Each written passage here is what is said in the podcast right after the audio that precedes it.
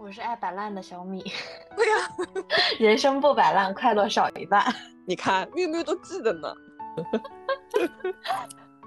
大家好，我是爱打听事儿的梅花牛。大家好，我还是那个不告诉不，呸，你看你自己忘了，不是不是，我是想说，大家好，我还是那个不直接告诉你我是谁的喵喵。你怎么不说你自己呢？你是那个没有证的啥来着？好我记住你的了，我记住你的了，野生的职业发展咨询师。然后小米还问为什么是野生的，你说你小米是第一个问你这个问题的人，野生是因为你没证儿。梅花牛到，到，我最喜欢王小波的一句话：“我来到这世上，无非是想遇见些有趣的人。哇，这脑子是嗯真好使啊！哎呀，还是年轻啊！”还是年轻啊，不婚不婚不育保年轻。欢迎收听时差海边。本期我们四位主播坐在一起，分享了一些我们与妈妈的经历。你有多大，妈妈就有多大。她生下了你，才开始成为了妈妈。愿在生命的每一天，用我们自己的方式，继续爱着我们的妈妈。本期主播喵喵、小米、梅花牛、老 A，请大家继续收听吧。唱一首歌吧，世上只有妈妈好。我想到的是烛光里的妈妈。我也想到的是烛光里的妈妈。喂，为什么你们想到的是烛光里的妈妈？我第一反应就是世上只有妈妈好。我把这首歌给改编了。啊，哦，对哦，编成了就是世上不只有妈妈好，爸爸和妈妈一样好。你就是硬要参与，是不是？世上不只有妈妈好。爸爸和妈妈一样好。孩子也是块儿宝。离开妈妈的怀抱，双爸爸哪里跑？你们眼中的妈妈是什么样子的？我妈，我妈是双子座，特别风一样的女子。那脾气，我跟你说，说来就来。前一分钟我俩吵得不可开交，后一分钟拉着我的手，哎呀，下回你带我去哪玩啊？我妈是一个特别要强的人，我觉得我性格有很大一部分都是，呃，继承了我妈这个要强的性格。那按这么说的话，可能我比较开朗这件事情随了我妈，也没有什么事儿是能往心里装的。感觉我妈还是什么事情都能比较看得开的那种性格。哎，双子座是这样吗？性格开朗这件事情，我不觉得他特别双子啊，他就是前一分钟跟你吵，后一分钟跟你好这件事情特别双子啊，嗯，我就是这样，我就是双子。是吧？你嗯看，你以后是爹，哎，伦理跟 都一样的爸爸，嗯，我妈给我的感觉就是特别任劳任怨，就是那种就是你能想到的中国传统妇女的那些贤良淑德什么之类的那些那些品质，就都在她身上。然后呢，由此我也觉得她其实过得也是紧紧巴巴，对自己反正是非常的苛求，对别人非常宽容，就这么一个人。总结来讲，就是比较苦情的一个人。我在想我眼中的妈妈是什么样的？普通人吧，没有像大家那样特别明显的一些性格特点，既不像小米的妈妈那样情绪来得快，去的也快，也不像喵喵妈妈那样要强，对，很要强，不像牛哥的妈妈那样。我妈呢是个好人，是个普通人，对自己倒没有那么苛求，基本上也差不多吧。你这评价显得有点特别，具体哪儿特别呢？既不走温情路线，也不走搞笑路线，走的是一个特殊路线。对呀、就是感觉你的评价特别客观那种。对，就是 显得好像特别的，不觉得说谈谈论的是自己很亲的一个人。这个还比较符合我的一贯风格吧。嗯，跳脱开，对吧？嗯，嗯，相对比较跳脱开。对然后，后因为我们三个人在评价的时候，其实都是站在子女的这样一个立场上，就是更多的是反映了我们跟自己的妈妈相处的过程中一些感受，一些个人感受。对，是的，我基本上就是从大学读书出来之后，就基本上没有再跟我爸妈一起生活过了嘛。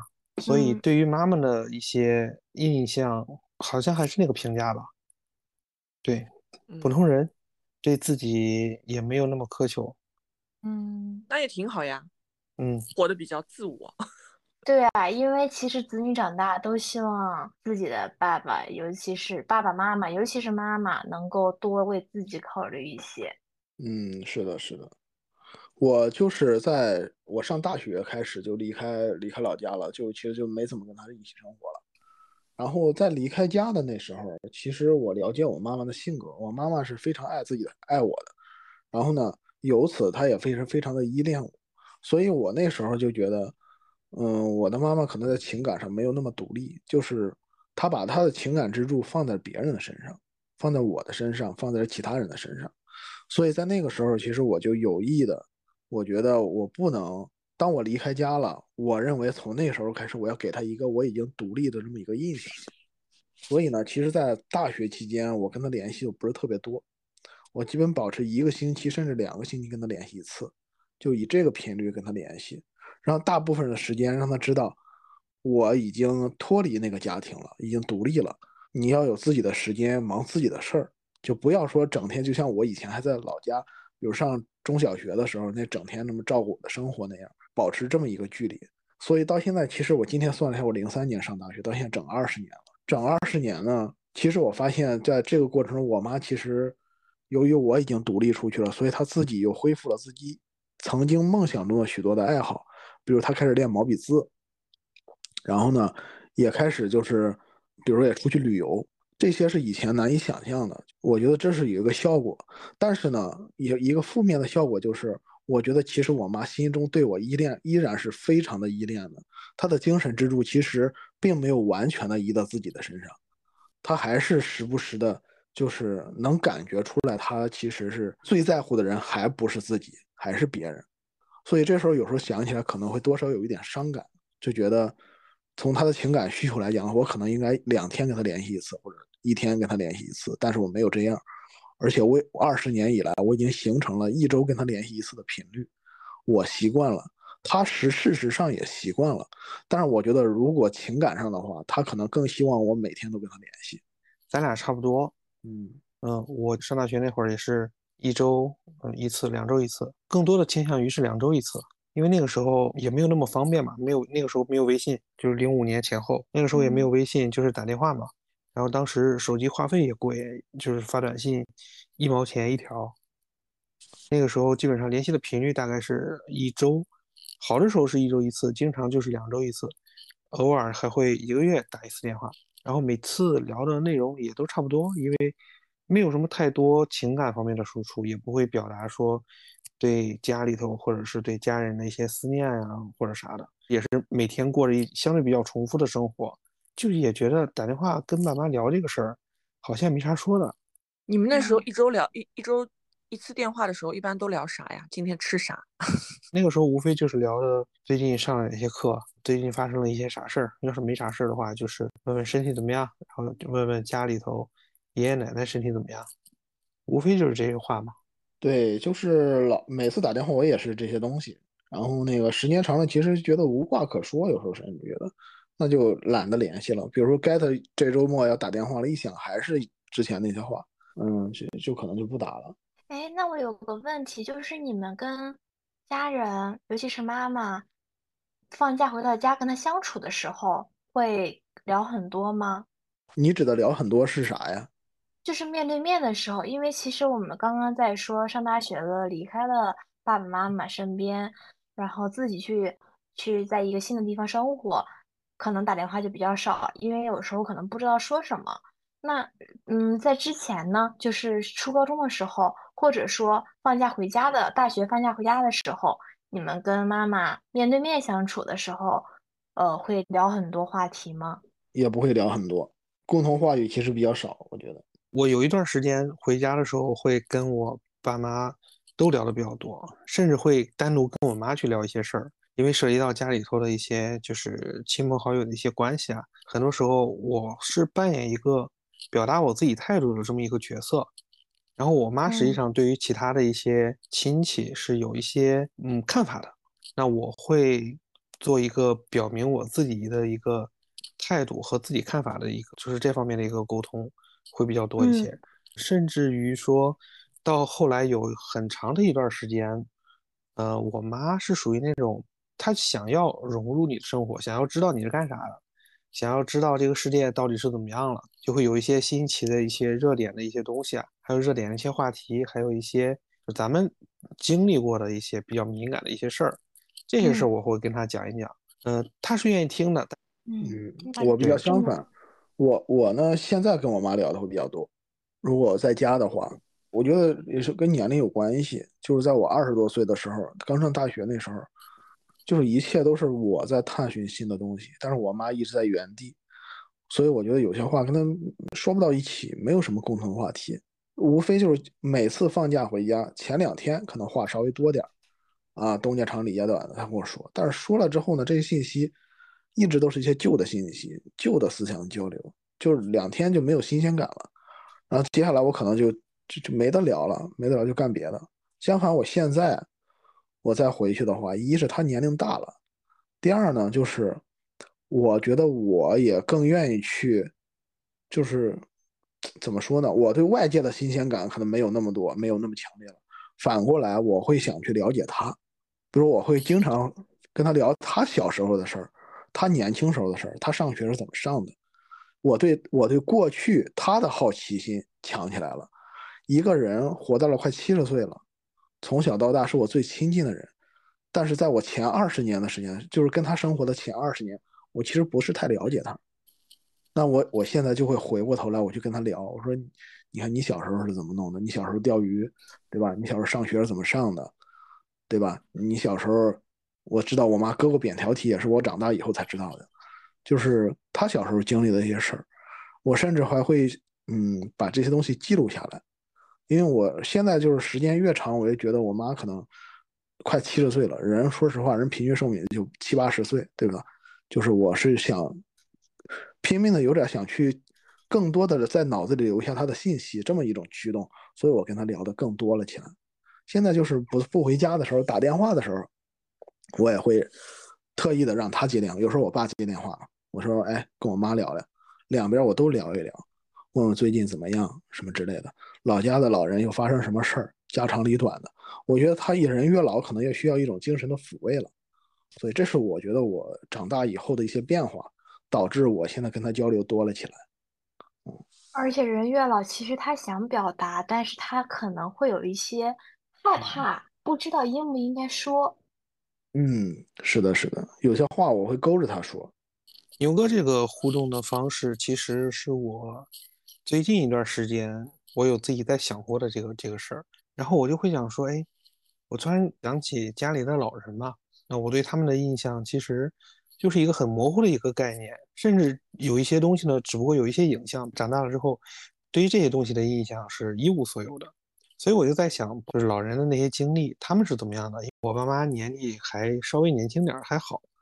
那我会想说，未来在某一个阶段，我可能也愿意去做这么一个动作，更多的去了解他们在这一生当中经历了哪些事儿，他们在这一生当中有哪些坎儿是怎么过的。我也愿意把这个东西留下来，算是一个等他们百年之后，算是一个记忆吧，就是留在这个世界上的一种记忆，一种痕迹。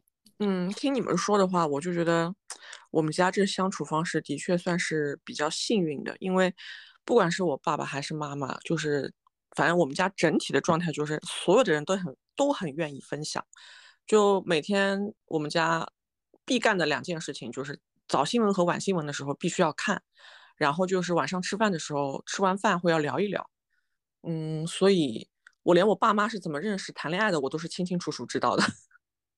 就是他们很愿意跟你分享这些事情，他们也不觉得说你年纪小啊或者怎么样。然后等我后来大学毕业了工作了之后，我也很愿意跟他们分享我自己工作上的事情啊或者同事啊什么的。嗯，一开始可能都会有相互不理解的地方，但是也不会因为这个不理解就好像说不跟你说了或者懒得说了这样子，就大家都好像相互之间还是挺愿意说这些事情的。所以我妈的小时候的那些事情。嗯，读书啊，然后他说他学习很差，读书读不进，然后说说他自己跟跟我爸是怎么认识的，然后呃，跟我爸认识了之后，那些生活状态，就是都还挺清楚了解的。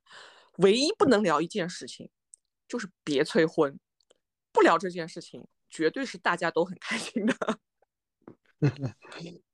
那咱俩应该差不多，但是我爸妈呢，他们其实不会主动的说很多，但是他也会跟你分享。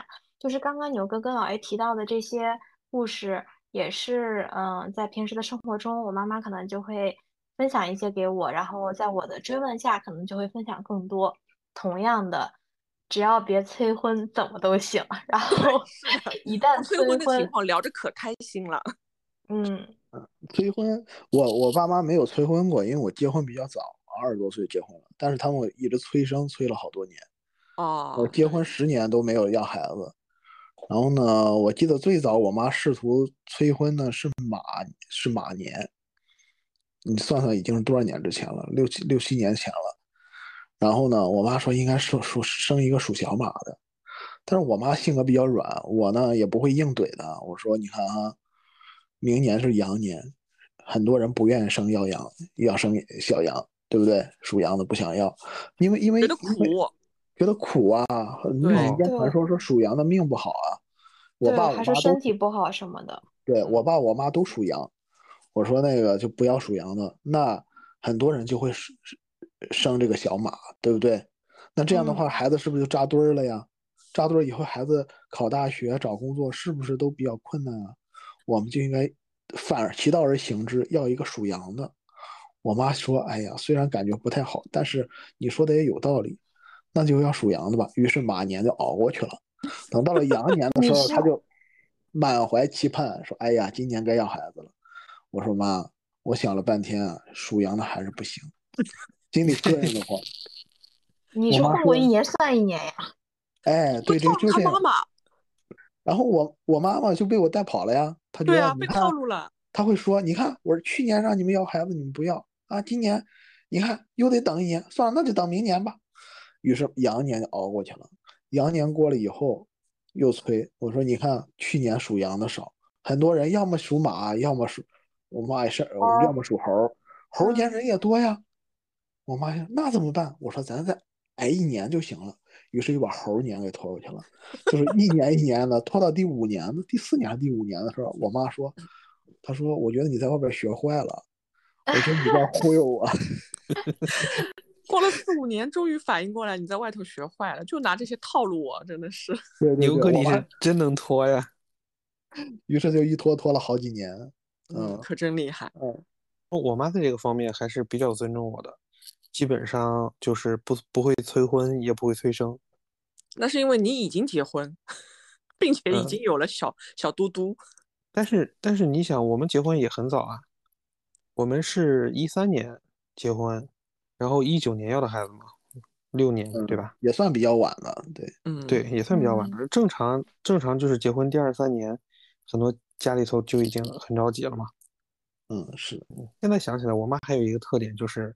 她很把我当成一个独立的人去平等的对待，不会过分的去干涉你的生活。嗯，我们家好像除了那个时候猛的要催婚，其他的都还行。而且他们从小就是给我一个感觉，就是一开始我是觉得他们可能自己的能力不够，所以不对我的这些事情做出指导，或者做出一些支持。凡是任何决定，不管从小或嗯，就是小事儿或大事儿，他们一般都不给意见。他们就是说，你自己的事儿你自己决定，别到时候你自己做了选择后悔着说啊，当初就是你选的，就是你让我这么做的。反正我们不背这个锅。当时我是觉得说，他们可能是不是自己能力不行，所以不给我任何的指，就是那种指导啊或者分析啊什么的。但是现在我又觉得说，可能就是因为他们当时不对我这些任何的决定做任何的干涉。所以，我好像就从很早就养成了一种习惯，就是我最后这件事情都是通知他们，就是决定我自己都做完了，然后我告诉你的时候，其实这件事情我都已经做了，所以就只是通知一下他们，然后他们也基本上能无条件的站在我这边。你是不是一个不容易纠结的人？非常不容易纠结。呃，我跟我妈之间的一些博弈呢，我最终都达到目的了。比如说什么时候生孩子，什么，比如她让我考公务员，我不考，然后之类的，我全都达到我的目的了。就是他，我可以通过各种方式，比如说我可以就是不理他，他也没有办法。但是呢，我之所以搞这些手段呢，其实是希望通过他认为可以接受的方式来来配合我达到我的目的。就是让他那我就舒服的感觉让他舒的接受你这个观念是吧？对，让他舒服的接受我就这个现实。感觉你们的那个博弈的过程、沟通的过程，哪怕是催婚或者是催生，都很平和，就是没有吵吵吵起来、吵架这种，是吗？哦，那那哪怕我们家催婚也不会吵起来。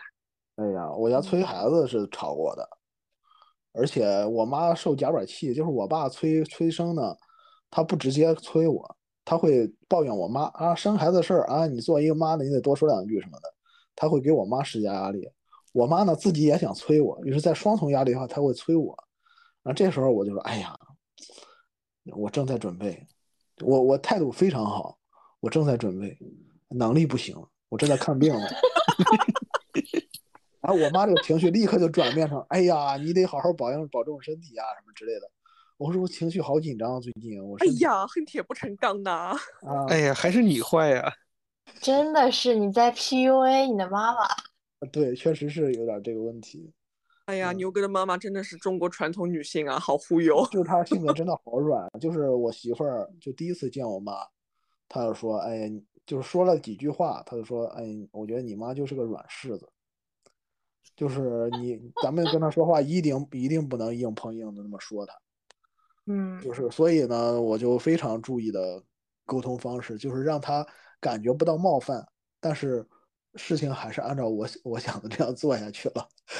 我就是想说，感觉你们之间都很平和，然后我就是跟我妈因为，嗯，催婚，对，催婚也不算催婚吧，我妈其实算是比较尊重我，但是我这个人呢，就是那种在这个问题上一点就着，所以我的脾气就还挺暴，还挺倔的。一旦触碰到我特别敏感的问题、一些话题，然后我就是嗯态度就会特别的不好，就因为这样，然后我妈又是个特别要强的人，我也特别要强，所以我们两个就会因为这些事情，然后有一些冲突吧，算是。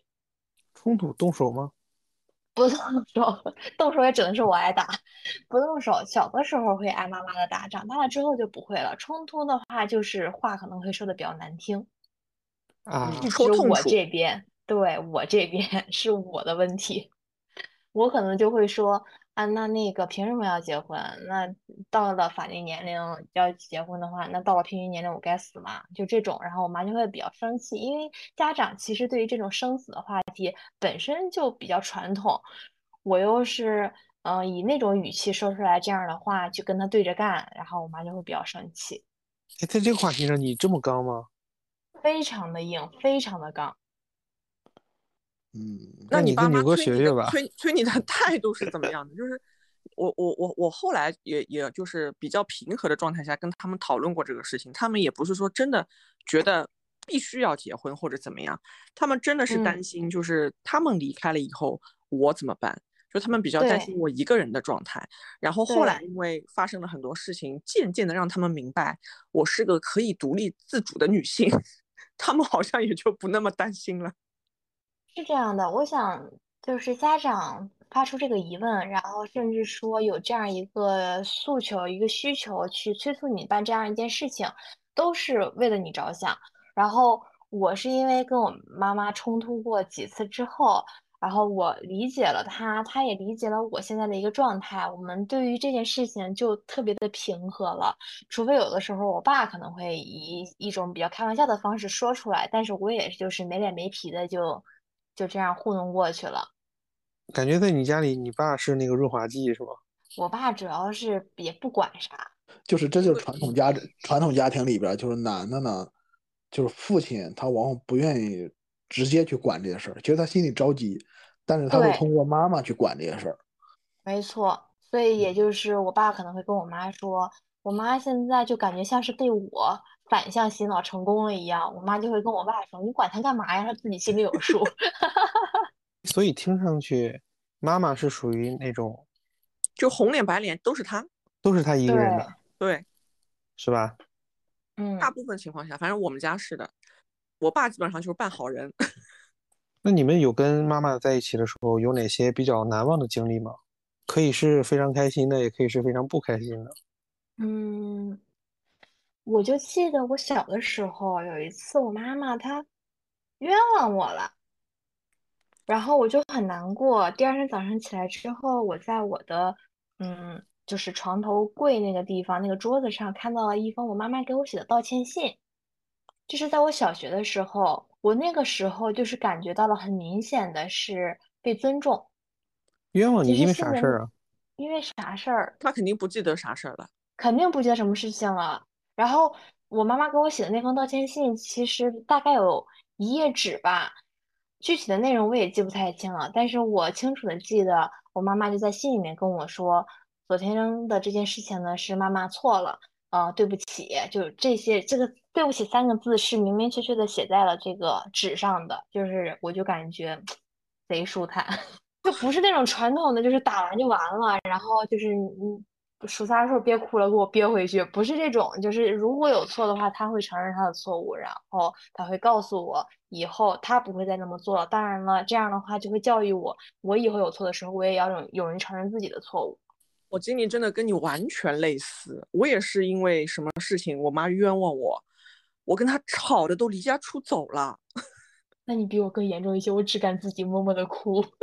就是真的，我是不记得是什么事情了，但是我只记得当时跟他吵的真的是已经，我觉我觉得我在这个家我待不下去了，我就要拎着我的包，我就要离家出走，而且我真的是出了门的，我妈也没出来追我。然后走到小区门口的时候，我爸回来了，然后我爸看着一边哭一边哼唧的我，把我就提溜回来了。然后回来啥之后就时候呀？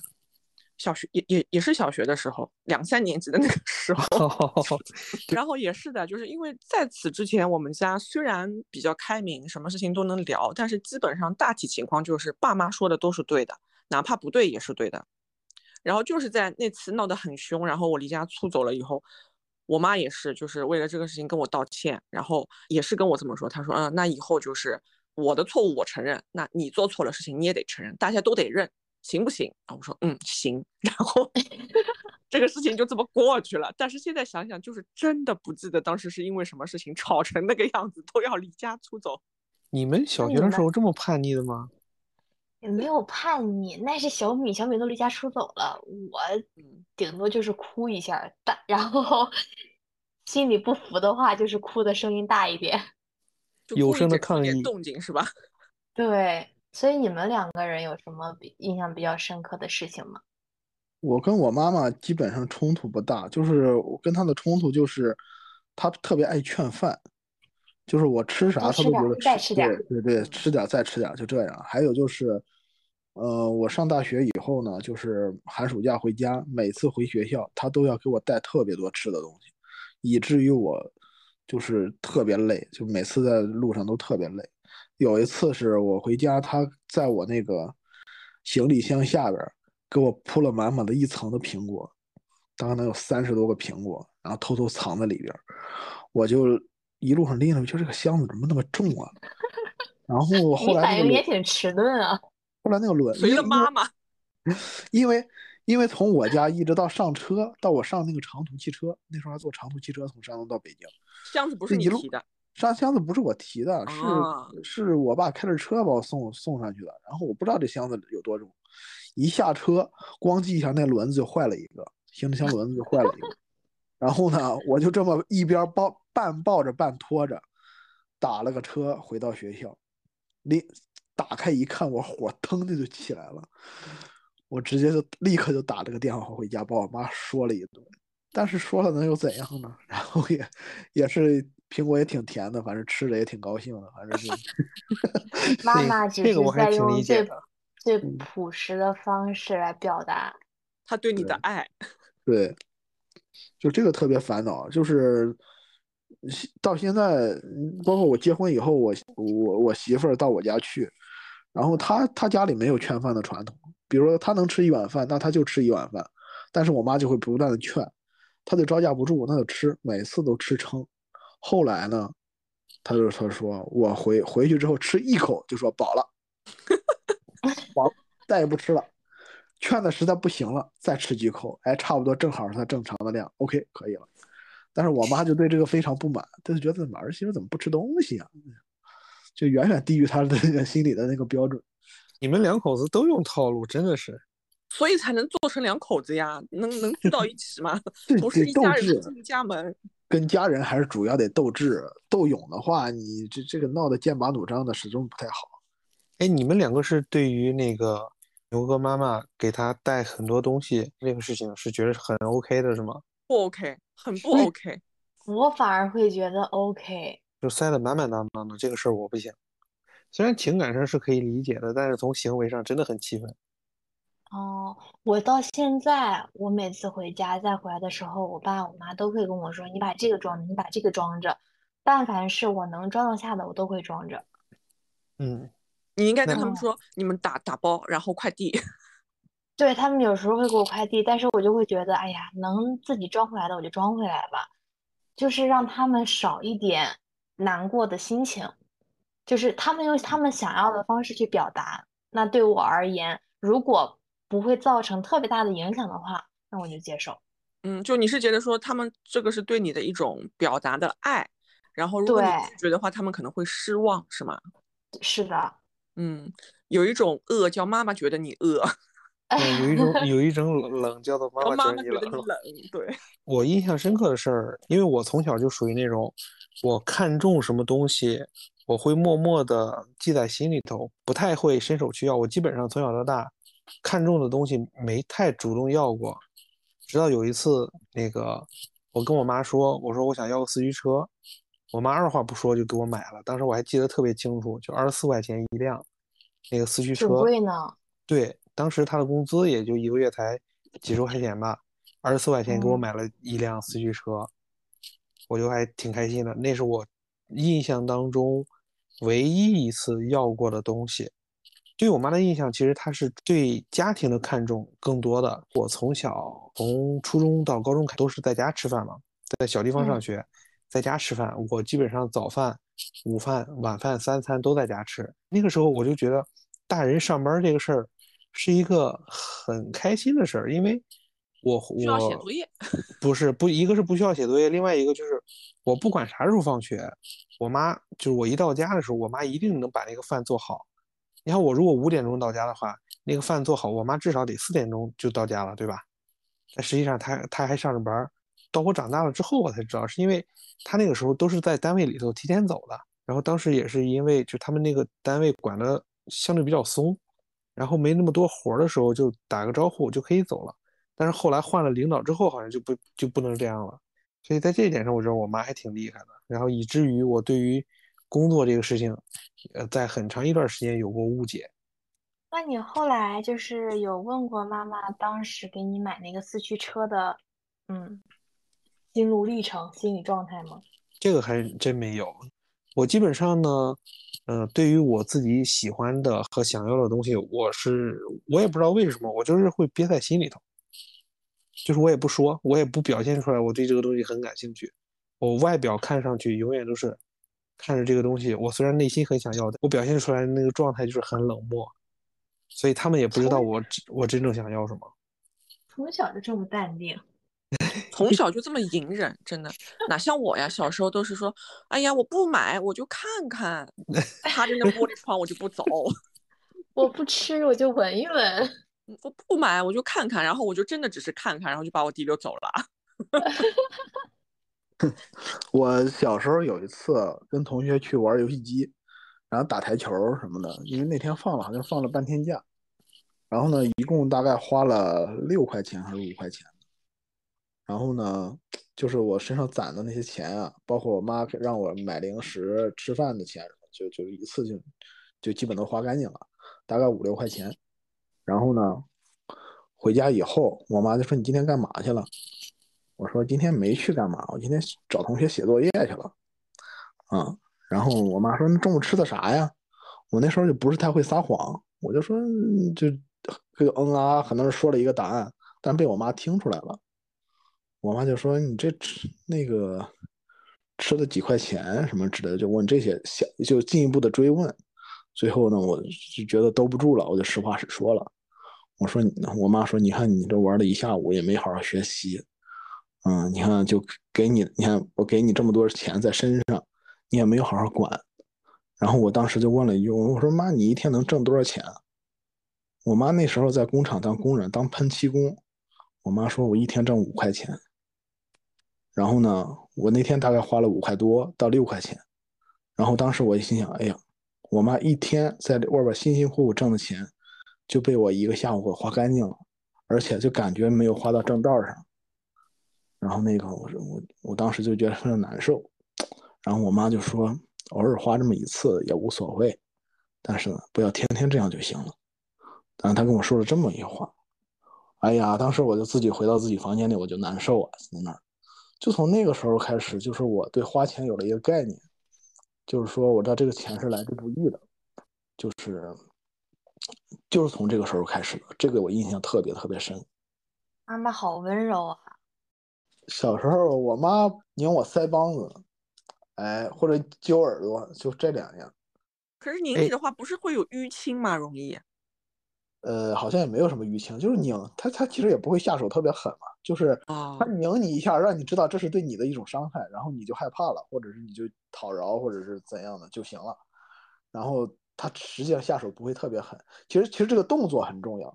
小孩呢，他可能就是你这动作就把他吓住了，其实没多疼。就是气势上吓唬你，对我妈还会恐吓我说：“你要是不听话的话，我就跑掉了，就我就不在这个家里了。”有个跑掉了是吗？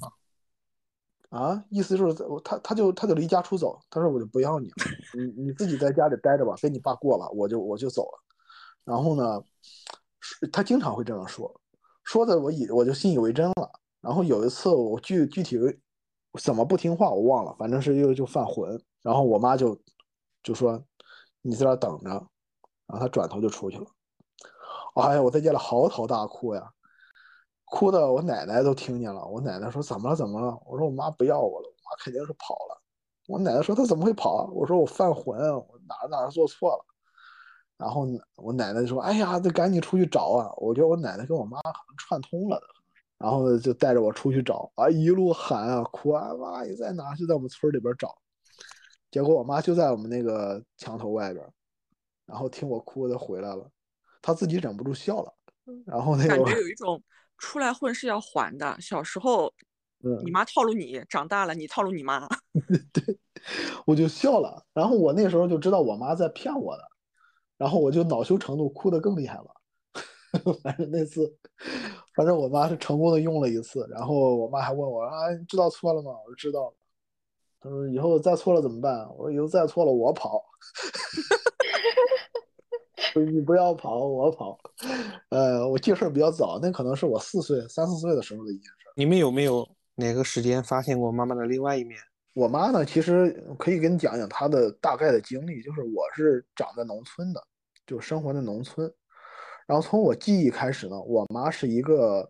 就我们附近村儿好几个村儿有这么一个幼儿园，这个幼儿园在我们村儿，就附近的村子小那个小朋友都到这个幼儿园来。我妈是这个幼儿园的老师，这个幼儿园只有这一个班，只有我妈一个老师。这个幼儿园因为一直拖欠工资，所以后来我妈没有办法，大概是在我七八岁的时候，她就进了工厂当了一个喷漆工啊，这么一个经历。然后呢，我不知道我妈以前的。他是怎样的一个状态，怎样生活的，我搞不清楚。一直后来，一直到我上高中要上大学的时候，那时候我们已经搬到县城里住了。我就有一次，我就回老家，就是在我们村里那个老房子，都已经不住的老房子，在里边翻我以前，我当时为了忘了要找什么东西，我就翻出一个盒子。这个盒子里边全码的整整齐齐的，十六开的纸钉成的一种册子。那个册子上写的密密麻麻都是数学公式什么的，写的非常工整。我看字体，看那个字体，我就知道是我妈写的。然后那时候我就知道，后来我就详细的一问，我妈说这是我以前的备课笔记，备课笔记加家访笔记，而且那个公式，那个我已经上高中了，我一看这是一个初中的知识。我妈说，我妈以前在当小学老师以前，她是我们乡里高中的数学老师。嗯，当了好多年的数学老师。后来我慢慢长大以后，我认识了很多人，我就知道我妈当时的教学水平是非常高的。就她的学生当时还是分布在，你像我的初中老师，就有我妈的，就是我的学生，就是我妈的学生，就这些都是我后来才慢慢知道的。所以就是，嗯，就因为这个事儿我知道了。后来我就问我妈，我说怎么怎么就你就说当小学老师呢？我妈就不愿意提这件事儿，因为我对这件事好奇，我就打听。嗯，其实是这样，就是当时那个初中呢，我妈算是教学水平最高的一个，但是我妈说实话，我我感觉她情商不太高，她可能是得罪人了，所以后来在精简机构的时候，她就被精简掉了。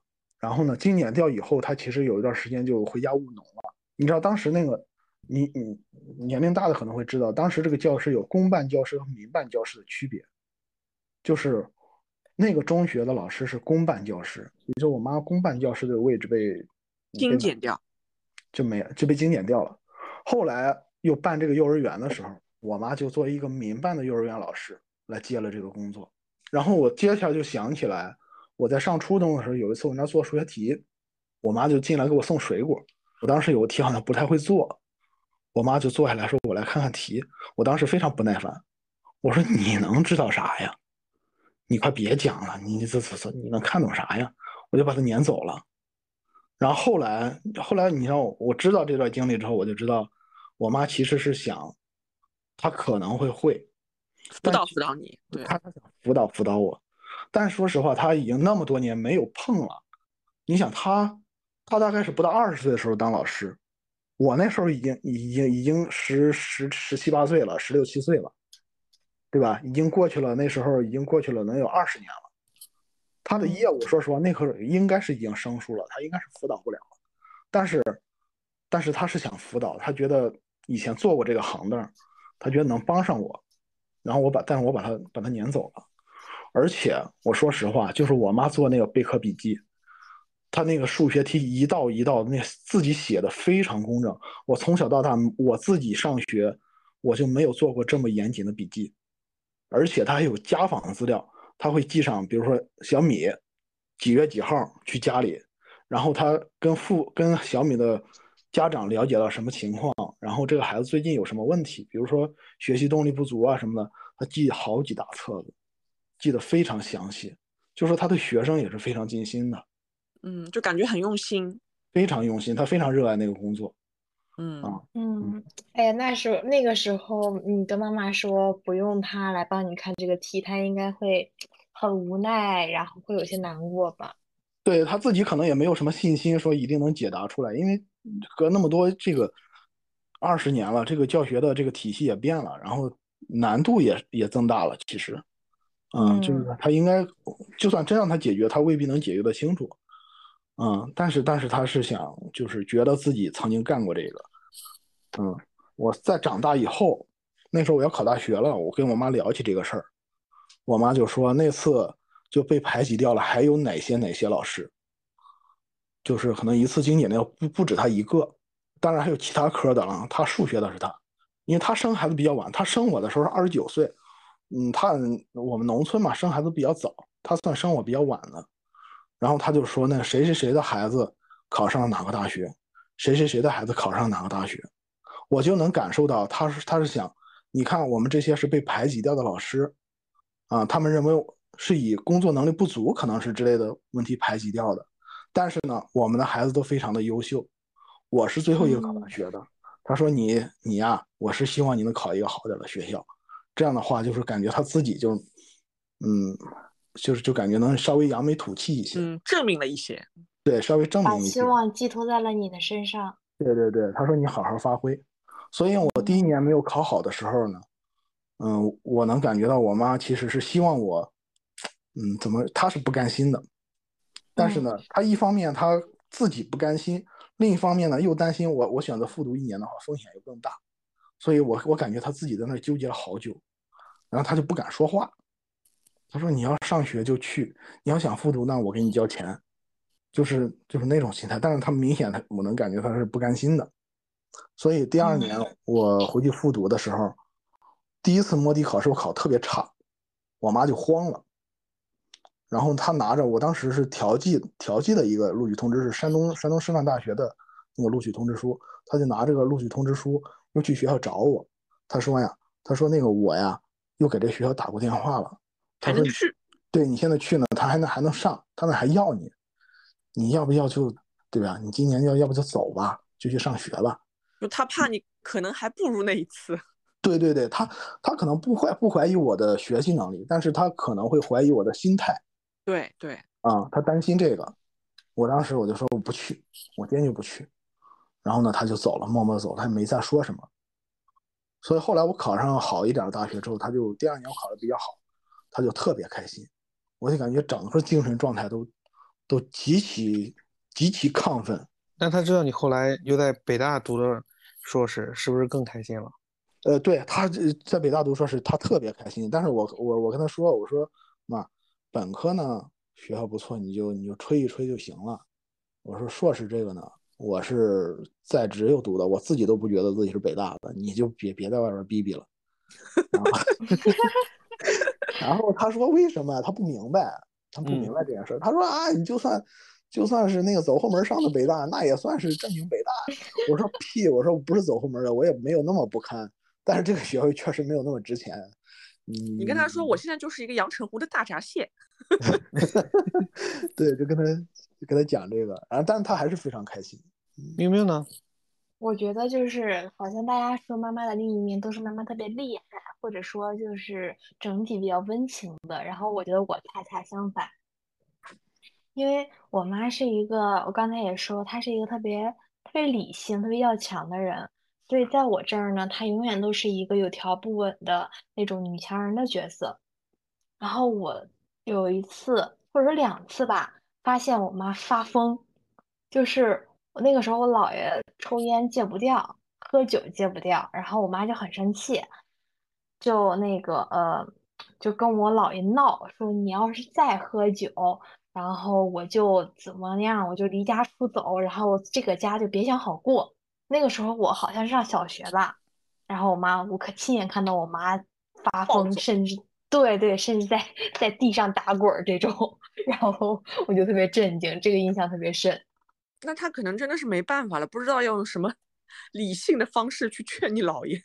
对，然后他觉得我姥爷可能吃这一套吧，然后就用这种方式去去威胁我的姥爷。然后，嗯，现在想一想，确实一个平时，嗯，人模人样的人 反差是吧？对，那最后成功了吗？最后成功了，我姥爷就真的戒酒了。他即使再喝，也不会说像以前一样，就是那种不管不顾的就喝多，就不会了。那看来的对确是对症下药了。对，所以就是在呃，我妈年轻的时候，我姥爷就特别听我妈的话，因为我妈能降得住他。然后等到我姥爷岁数大了，然后他就开始听我的话，因为我是哼 遗传我妈，所以我也能降得住我姥爷。就你也在地上打滚儿是吗？我差不多吧，反正就是呃，晓之以情，动之以理，嗯、再不行就打滚儿。对，我我妈，嗯，怎么说呢？她平时的性格就是比较大条，不是那么细致和敏感，也不是那么善于观察的人。就是的确是因为她心里不藏什么事儿嘛，性格比较开朗，所以她也不会观察的很仔细。但我跟你们说，就是我小时候暑假的时候，她一般会给我派活，就比如，嗯，他出去上班，然后我在家待着，他肯定会给我规定啊，今天要写完多少暑假作业，然后做完作业之后，你可以看一会儿电视，然后看完电视之后，你下午要暑假嘛，你们懂吗？就是会有凉席，然后要擦个凉席，然后呢，你总有那么几天有惰性，电视看着看着你就忘了擦凉席这件事情，然后在他回来之前，我就赶紧把电视关了，假装在那做作业，然后我妈就回来说：“哎呀，今天你凉席擦过吗？”我说：“擦了呀，当然擦了了。”他说：“电视看了多久？”我说：“看了没多久，就一会儿。”电视是那种老式的背投电视，我妈一伸手就去背后摸了一下，发烫的，那就很明显，你刚关电视不久嘛，这就穿帮了。那因为看电视这件事情穿帮了，他就怀疑，继而怀疑我擦凉席这件事情是不是也没干。他就问你真的擦了吗？我说我擦了，我肯定擦了。他就跑去了洗手间，提溜出一块已经干透了的，然后挂在那个架子上已经有个角的那个毛巾。他说你擦过了，为什么毛巾是干的？然后我当时就觉得说，我妈怎么突然变得这么聪明，这么善于观察？然后我爸就在边上，然后我就转头，我我我为了转移注意力，我就转头对我爸说，我说我说你看他这么厉害，福尔摩斯，你可别干坏事儿，别藏私房钱。然后你还学会转移火力了。对，转移火力。然后我妈就说他可不敢藏私房钱。然后我爸在那说，嗯，不敢不敢，你是福尔摩斯。所以从此以后就老实了，诚实了。也没有多老实，就是上有政策下有对策。因为我知道他会去看那个抹布是不是湿的嘛。然后我有时候真的忘记了，我会先把那个布拧湿，就是弄湿了，然后拧干挂上去。然后他就又问他：“你擦过没？”我说：“我擦了呀，我看你你你看那个布，那个布都是湿的。”然后我妈就说：“可是那个凉席哪哪哪的头发还在呀，我出去的时候特地放着的。”我的天呐，你们俩真的是斗智斗勇。对，真的就是 就是有点那种，我也不是那么正经，我妈也不是那么正经的状态，你知道吗？就是我俩好像就是没有这种很严肃讨论什么事情的时候。然后我也觉得说，我现在特别特别爱爱玩的这种性格，就是不太愿意在家待着的性格，也是遗传他。他就是那种平时在家待着，哎呀，我这不舒服，我那儿不舒服，我今天又头疼了，我今天又脚疼了。但凡你在他说这些事情的时候跟他说，那我们周六那个去哪哪哪玩的那个事情，不然就算了吧。不行，那肯定得去。然后一到周六，哪哪都好了。跑出去的时候，那走的比我还快；然后出去玩的时候，那精力可是比我厉害多了。小时候挨过妈妈的打吗？没有。你居然没有挨过打？我听话你居然没有挨过打？我我可不信你那么听话。真的，我最起码表现出来了还是听话的。但是，呃，没挨过打，但是他会训我。我跟我表妹一个学校，一个学校，我们是同级。虽然我比他大一岁，但是我们是同级。那考试成绩肯定是有比较的嘛。所以那个时候呢，基本上就是他学习成绩比我好，每次考试他考的比我好，我考不好的时候，他就会说我，你看那个，你你看人家考这么好，你再看看你，他就疯狂的说我，他也不打我，他就这么说我，就后来给我说的就有点就心说，这东西那可能那就这样对吧？你考那么高分干啥呀？就有一阵子，大概是初中的时候吧，有一段时间就不太行，然后那段时间就是会在自己手上。就是发狠，拿那个手指甲盖儿，然后抠自己，抠自己的那个皮肤，把皮肤抠的一动一一弄一弄的。我妈看到之后又劈头盖脸的说一句：“说你自己在这抠啥呢？” 太惨了，精神打压。他基本上就是没打过我。我们家其实情况比较特殊，高一的时候是奶奶呃瘫痪，瘫痪基本上我整个高中的三年。就是奶奶瘫了三年嘛，一直一直瘫到我大学，啊，他们是属于那种，就是我爸妈会至少隔一天要去照顾我奶奶，然后需要我自己在家，所以我是属于那种不太让他们操心的。小米经常挨打是吗？小时候就是离家出走之前，而且我是属于那种，因为一般。大人教训你的时候，他都是想要你认错嘛。然后我要是觉得这错不在我，我就特别犟，我就是那种一副视视死如归的表情，然后两手一伸，你打吧，我也不逃，打死我也不说。宁可杀不可辱。对，就这种的。然后我妈就会更气，就觉得说怎么这孩子不知道个好歹，就这种意思。呃，我想起个事儿，就是大概二零一八年的时候。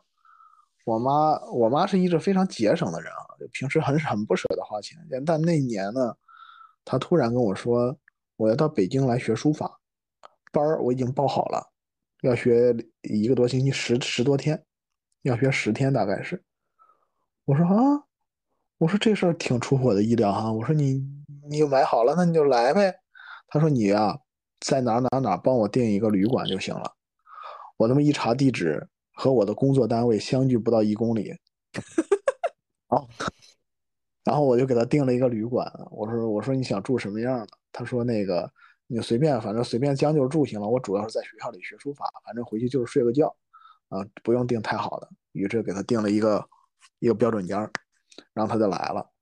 来了之后呢，我想你我妈跟我离着也就中午一就一公里远，对吧？我我上班的时候中午找我妈吃个饭去。我说妈，我就他来了，我就。我第一天我带他去住的地方，完了之后就没管他。第二天我想中午找他吃个饭，我妈说我没空。我说啊，那你干嘛？我说，他说我在我在学校里边练字儿呢，我没空见你。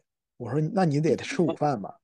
他说吃午饭我就楼下买个包子，五分钟就吃完了，何必耽误那么多时间呢？我说那行吧。然后到了晚上，我说吃个，我说晚上呢，晚上我给你吃个饭呗。我妈说晚上也没空，也没空，我在练字儿呢。嗯，练字儿比跟你吃饭重要。我说你一天练多长时间字儿？他说早上反正七点钟这个教室就开门了，然后上午可能是十点钟上课，然后他先练三个小时，晚上上两个小时课，中午吃饭，午休的时候他也回去写字儿，然后一直到晚上十点钟，教室关门他就回去睡觉，就这么干，就这么十天。然后呢，到最后了，好说歹说，然后我带上我媳妇儿。我说，你看人媳妇儿见个婆婆，对不对？你来北京了，她不见你，她失礼啊，对不对？吃个饭吧。哎，我妈说那行吧，我中我晚上我抽出一点时间见你们一面，然后就在旁边吃了一个鱼，吃完之后就回去了。然后他就这么在北京练了十天的十多天的字儿，然后特别专心致志。练完了之后，然后回去了，回老家了。我觉得我妈就这个行为特别反常。特别有另一面，对，特别有另一面。以前她不是一个这样的人，她是一个黏着孩子的人，她是喜欢跟孩子在一块儿的人。但是她 来北京就见了我这么一两面，人家不依赖你了呀。对，但是我多少有点失落呀。我说我妈怎么变了呀？嗯，你看，当他不依赖你的时候，你就失落了。对我多少有一点失落。对，然后因为他要走嘛，走的时候他那个。要坐坐那个高铁回老家，然后呢，他他是先到了我家，在我家就是落了一下脚，然后呢才走的。然后呢，我本来说你要不要在这儿再住两天，对不对？我妈连一天都没多住，她说那个回去还有事儿，就是就就那一趟来北京就特别不像她，我就怀疑我妈怎么换了一个人一样，反正就是没空，呃，就是没空，就是忙，我有我的事儿。我我顾不上你，你别管我了，你差不多得了，嗯，就就是这这这个态度。你后来问过他吗？后来问了，我妈就说我花那么多钱去北京上个补习班，上个学习班，我哪有功夫见你？见你不是浪费时间吗？嗯，他就他就是拿他当那个速成班在上呢。对对对，嗯，他上的是那个田英章的班，就那个，他说报名报名都很少报，呃，都报不上，因为很多人报名。所以要抢名额的，他也不知道怎么抢到了，然后交了几千块钱在这学了，跟着田英章学了十几天的书法，反正是特别开心的回去了。一一分一秒都不能浪费。对对对，嗯，这一趴听上去就跟你不是亲生的似的。对，就是就那种特别失落。那天送我妈走，怎么这一趟感觉跟做梦一样啊？我妈怎么回事啊？特别不适应。那个十天里头，在你妈心里只有田英章，没有你。对对对，你们提到妈妈，你会觉得这两个字意味着什么呢？哎呀，我就觉得，反正就是妈妈在，我觉得还是个孩子。不管你是结了婚啊，或者你是毕业了呀，有工作了呀，反正不管你是什么状态的情况下，哪怕你这个时候可能已经五六十，只要妈妈还在，你可能就还是个孩子。嗯，我觉得。以前的时候吧，妈妈这两个字，妈妈这两个字对我而言就是意味着无所不能。那我现在在想到妈妈，然后提到这两个字的时候，我就希望自己变成那个无所不能的人，然后成为她的依靠。嗯，此处应该有掌声，传承了是吧？对，牛哥呢？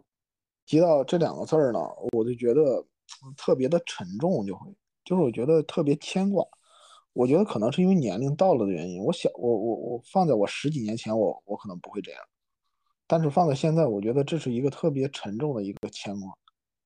就是可能这是嗯，在这个世界上对我最重要的人，而且现在又不住在一起，其实又比较生分了。你想，二十年不住在一起，就是你跟他心理关心理心理的距离很近。但其实各种习惯、观念什么的，其实又不是很谈得拢。就是是一个非常沉重的情感，我是觉得。我现在的状态跟之前的状态不一样。我之前的时候呢，提到这两个字儿会觉得很安心，就是你在外头啊，你不管怎么样，你回到爸爸妈妈身边才算是真正的回家，有那种依靠和港湾的感觉。那之后有一段时间呢，我会觉得说，就可能提到这两个字儿有一种多少有一种负担的感觉。那这个具体负担的是啥？一方面可能是因为，呃，自己过得并没有那么如意，或者自己并没有那么好。那对于自己来讲，可能没有达到妈妈对你的那个标准或者想象中的那个样子，你心里头实际上是有一些愧疚，然后还有一些呃不舒服的。所以那个阶段提到妈妈这两个字儿会有一些压力。然后现在的话，就会感觉跟牛哥刚才说的更呃感觉更近一些。你们的妈妈有没有在你们面前表现过一些脆弱呢？其实我妈在我跟前是一个经常显露出脆弱的人。比如当她劝我吃饭我不吃的时候，当她劝我生孩子我不生的时候，呃，当他觉得我冷应该穿点衣服，我我掉头就走的时候，我觉得我妈给我，她不但于表现出她的脆弱，她觉得失望啊，她的担心啊的这些情绪，她都会表现出来。所以，我其实从小都觉得我妈其实是一个挺坚强又挺脆弱的人，她的情感特别脆弱。这就是为什么我带我媳妇见我妈第一面的时候，她就判断说：“你你看你妈是个是个软柿软柿子，是谁都能欺负一下，就这种人，他就是。所以他是他是嗯，他是他他不会掩饰自己。所以所以我爸有时候会说我妈说：你这个人啊是个好人。”对人极其实在，但是呢，就因为如此，你不会掩饰自己，有可能会好心办坏事儿。我举一个例子，就是他没心机到什么程度哈，就是我爸是我我爸开工厂，工厂里有二二三十个人，我妈呢就去帮忙嘛，就是她算是我爸的一个员工嘛。但是呢，嗯，除了工人以外，剩下的这个办公区，比如打扫卫生的，他是有专门的人的。然后我妈呢，就看到，比如说这个地方脏，我妈就好心就会自己就把这个地方打扫了。然后呢，其实这个事儿呢，我妈是好心，因为她帮人忙嘛。但是我爸就说你不能这么干，因为什么呢？这个事儿是有专门人负责的，你把人家的活干了，人家不会念你的好。你如果你老这么干的话，人家觉得你的人家的饭碗就特别你是老板娘，对不对？你这样的话，人家就觉得我是不是没有价值了？你你不会念好的，但是我妈就转不过这个弯来，所以这这就是就是顺手，对吧？我就顺手，我还好心。她极其单纯，我觉得我妈就极其单纯。然后然后就因为这个事儿，我爸跟我妈说了好多次，就类似的事儿，好多次。我妈到现在都都扭不过这个弯儿。她说我还能好心办坏事吗？她她一直不能理解。这就是我想到我妈就是当时是个中学老师，为什么会被排挤掉呢？她教学水平那么好，为什么被排挤掉？我觉得她有她的原因，可能就是就这些事儿上，她不会这些人情世故，她太单纯了，可能就因为此得罪人了。啊！你还整个 callback？哦，是的。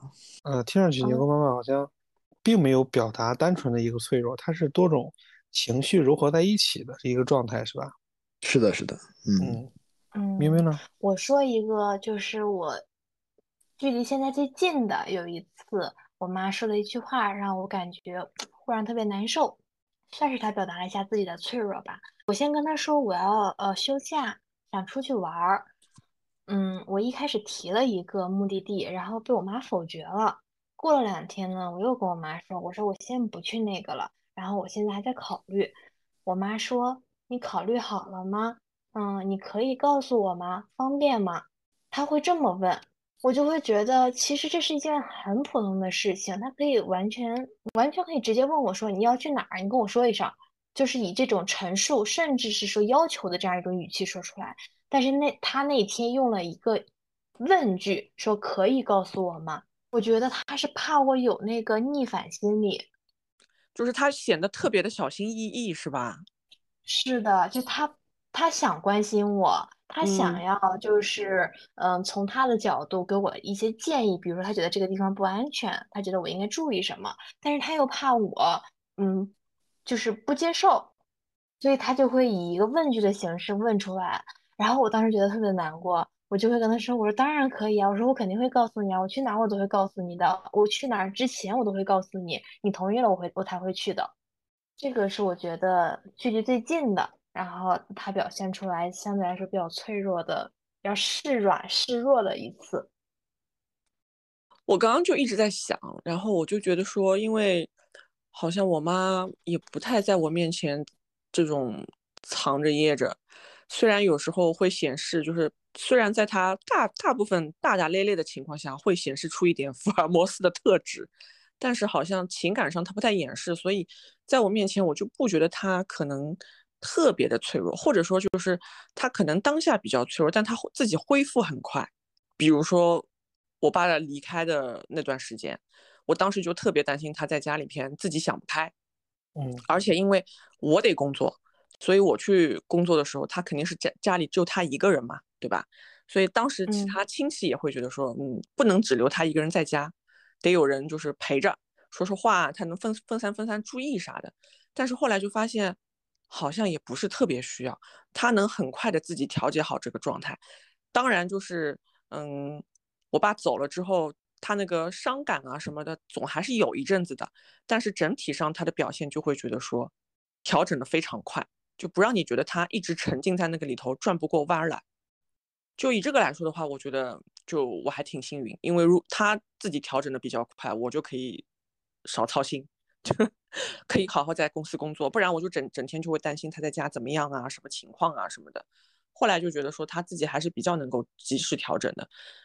虽然常常哭唧唧，但是他的他也是为了让你放心，所以但他的才让自己对他，但他的哭唧唧就不会让你觉得说他是真的控制不住的那种哭，或者让人担心的那种哭，或者是让你觉得说他没有走出来。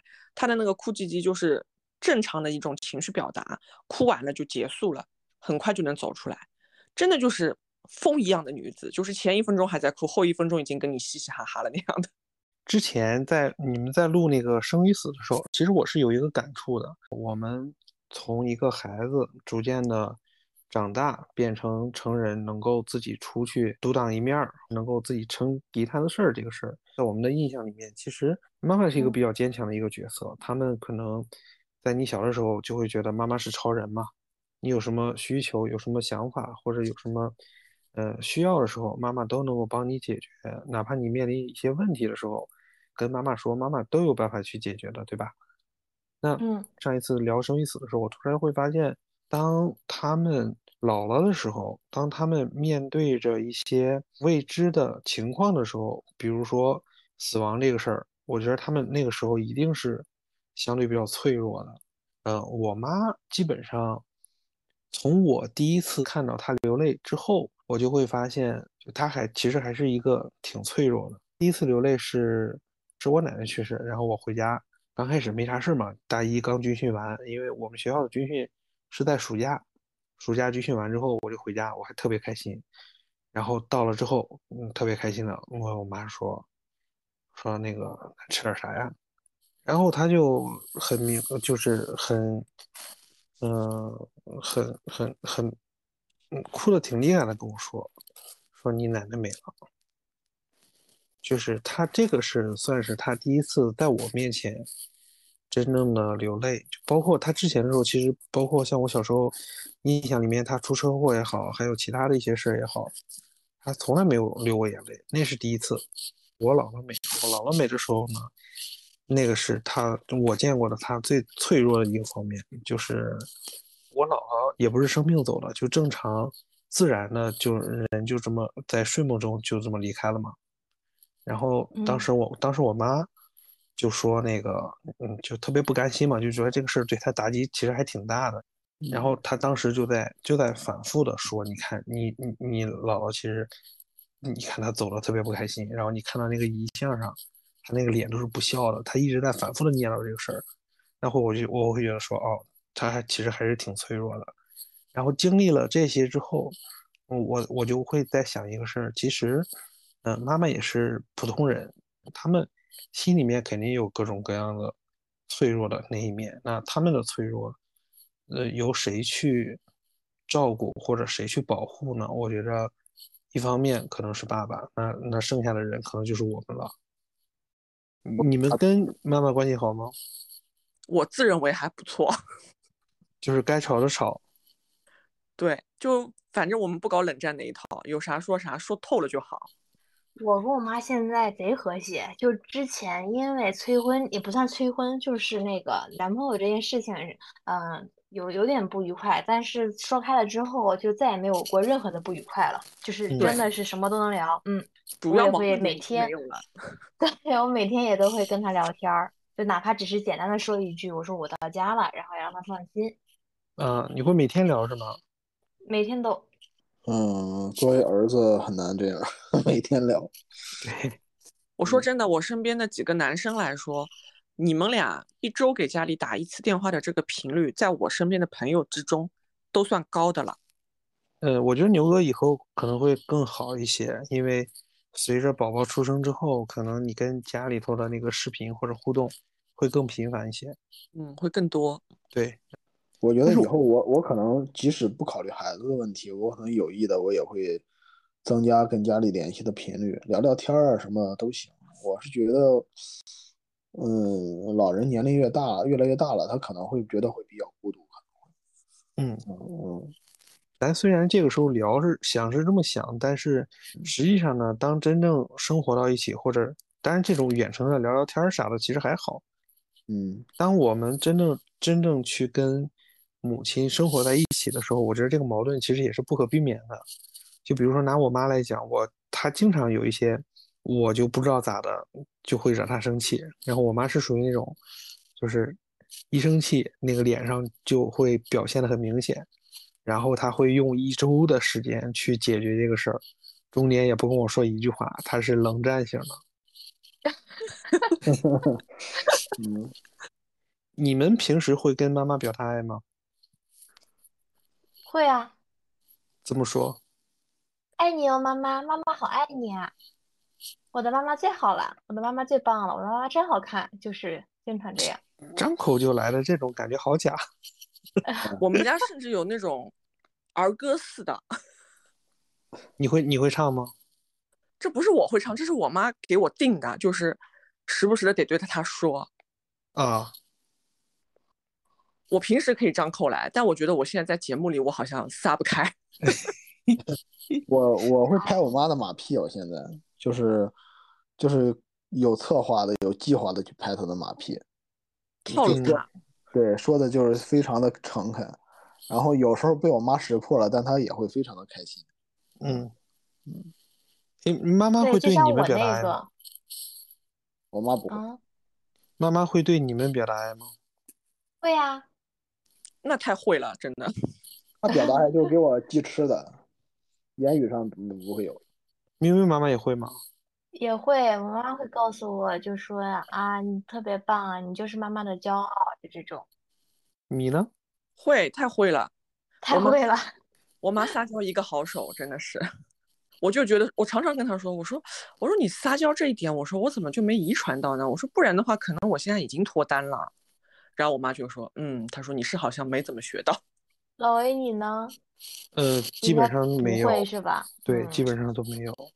就是我我们现在会经常的对孩子说“爸爸妈妈爱你”这件事儿，嗯，然后这个事情是我我们在学着做父母的时候会把爱表达出来。我跟我妈基本上也不太会说，对，就感觉这个事情呢很别扭。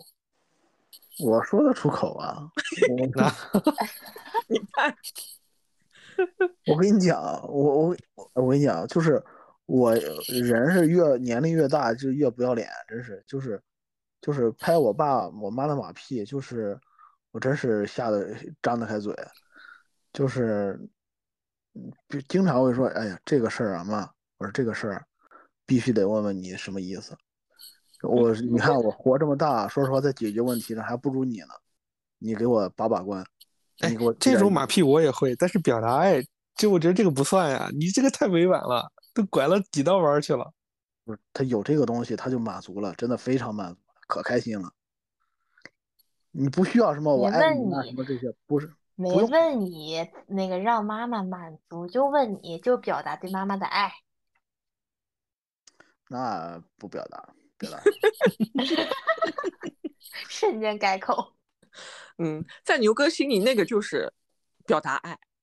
对，就是就是让他觉得孩子是需要他的，嗯，爱的嗯方式不一样，嗯，嗯，是的你，们真是中年男人的别扭。真的是，这哪是中年男人？我怎么年轻的时候也这样，好不好？真的就是男人的别扭。嗯，爸爸表达跟妈妈表达确实还是不太一样。而且嗯。女生跟男生差别其实还挺大的，我爸好像以前在这方面也特厉害，就是 会跟你说什么，就他也是那种很很很能说的人，就是用我妈的话说，就是以前就是吃他那种花言巧语，花言巧语对你说吗？对我妈说，对我说都说呀，只是说的程度和方式不太一样，但肯定说，啊，而且不拐弯，明着来。一句话祝福吧，一句话祝福，那就肯定希望妈妈们都健健康康呀，美丽自信啊，开开心心啊。嗯加一，嗯，我希望我妈学有所成吧，在书法上啊。你们家真的是卷王，因为那个祝福的话被你说干净了，我本来想祝他身体健康的，但是你已经祝了，我想那个还加一了，嗯，其实那个其加一实我我还是有想说的，就是希望妈妈妈妈们在是妈妈的同时，啊啊，也要做自己。对，那我就只能愿天下的爸爸们、丈夫们好好做好自己的角色，别整乱七八糟的。哎，嗯，哎，是，别整天男的不行，对，别整天男的不行，谁说男的不行了？男的也是可以的。不然接下去父亲节就没得可说了，是不是？别给别给老爷们儿丢人。对，对，是特别支持，哎，这趴要剪吗？还是要留着？留着。留着。